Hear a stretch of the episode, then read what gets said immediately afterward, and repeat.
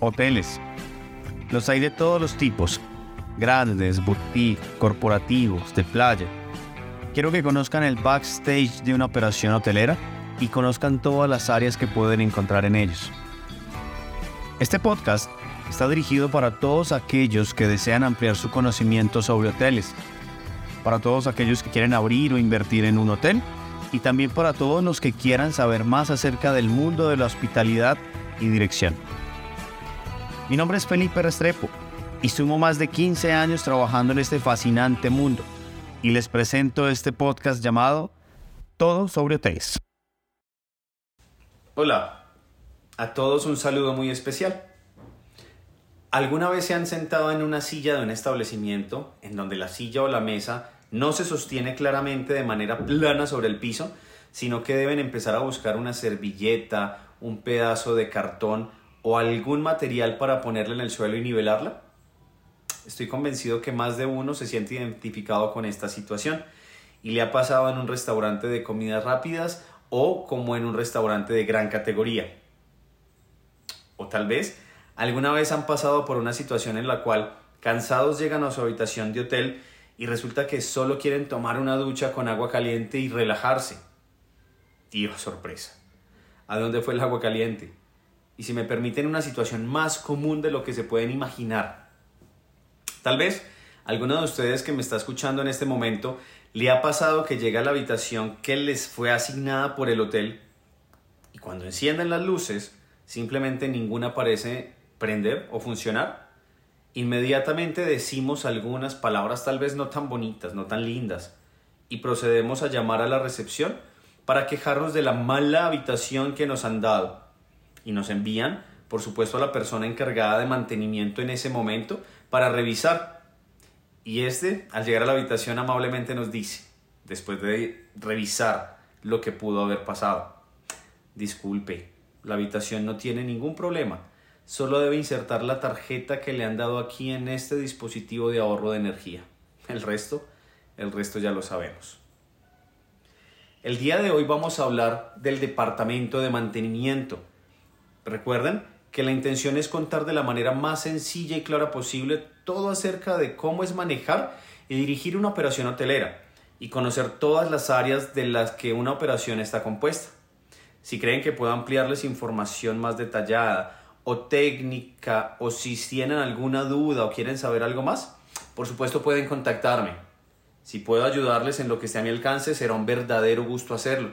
Por esto es que tal vez nos encontremos con temas del área o del departamento que tocaremos y hablaremos de la manera tal vez somera, por encima, y por esto si requieren o quieren algo adicional, por favor déjenme saber. Y si es necesario, quiero hacer o habría un episodio solo de ese tema particular, pues se hace. Lo que pretendo es ayudar desde mi experiencia, que abarca más de 15 años en la hotelería. Así pues, comencemos. Hay un sinfín de historias y anécdotas que podemos contar sobre el departamento de mantenimiento. Esto es, es más, muchas veces en conversaciones con algunos colegas, intentamos apostar por cuál es la historia más descabellada o tal vez la más extraña, la más bizarra, la más divertida. Y al final parece que tuviéramos siempre un empate, ya que en los hoteles se pueden escuchar, vivir y encontrar las historias más disparatadas, más ocurrentes, que en muchas ocasiones parecen salidas de cuentos de ficción o de exageración. Pero ciertamente, créanme, ocurren en la realidad.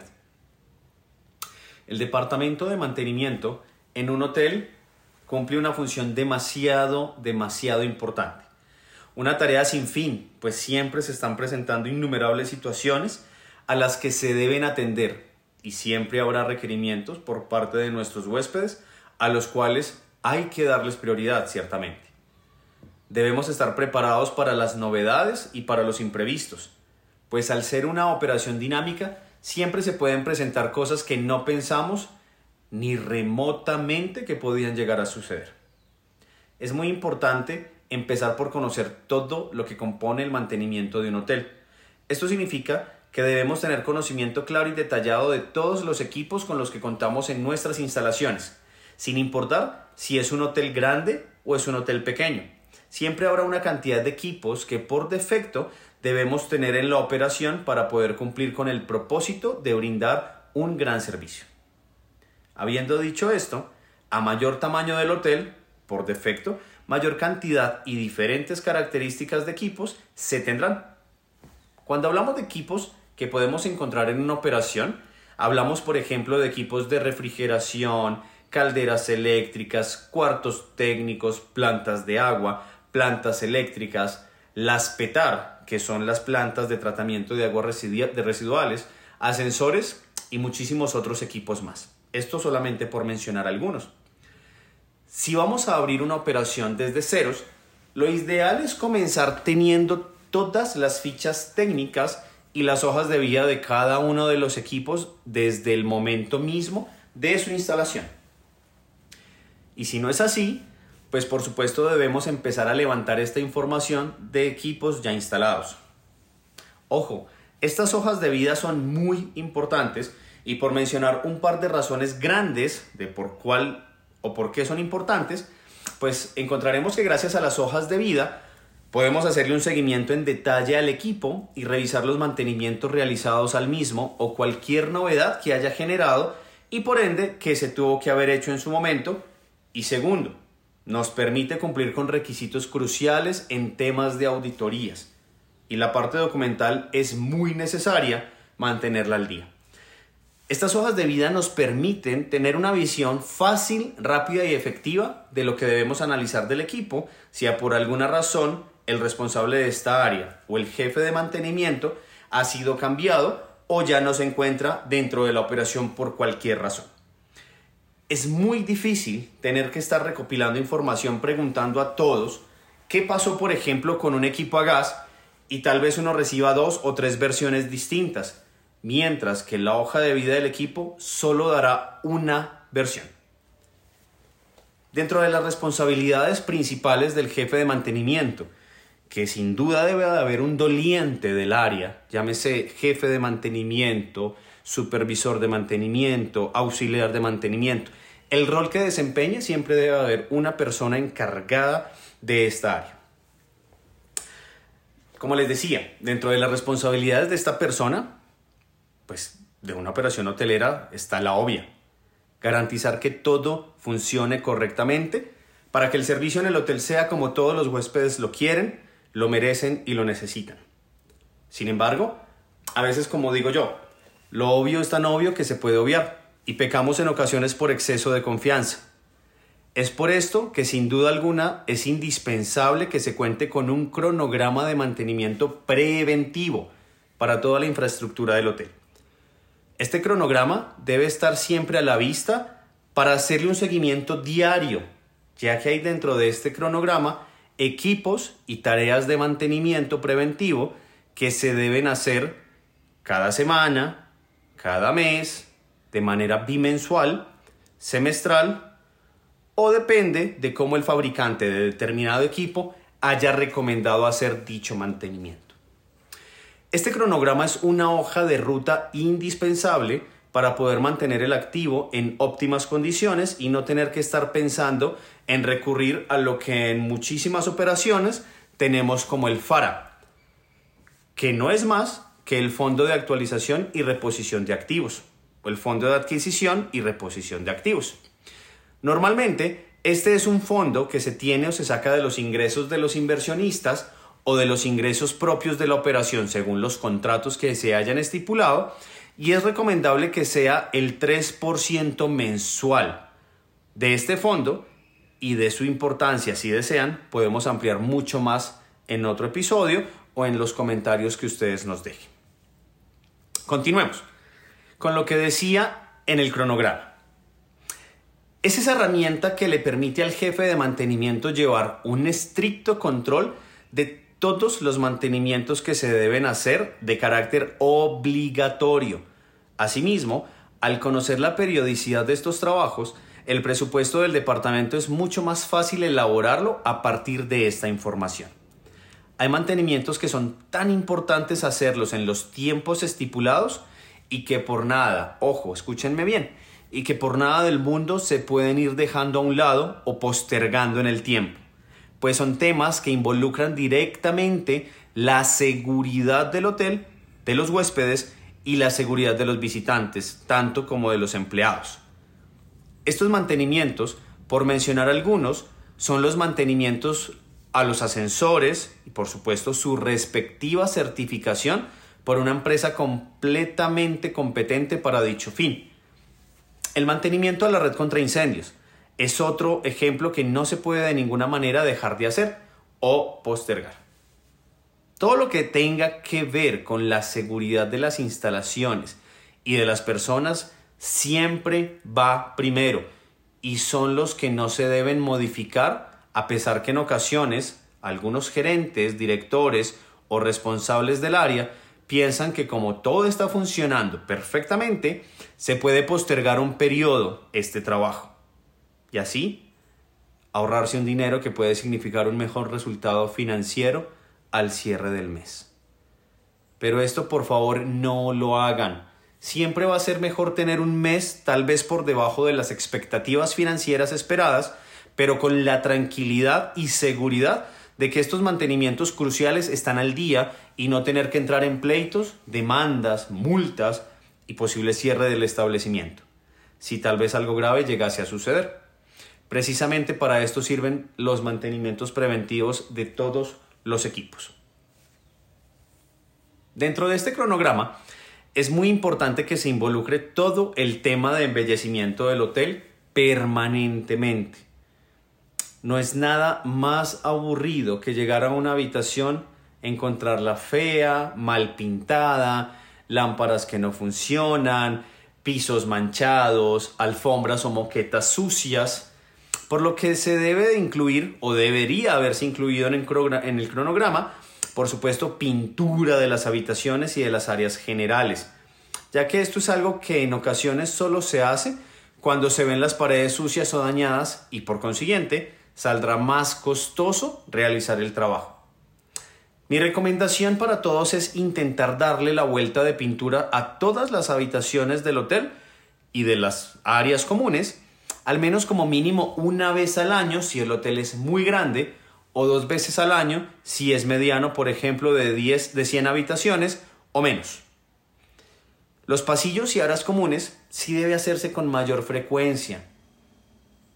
Aquí Realmente se nota cuándo se hace esta tarea y cuándo se evidencia que no se hace.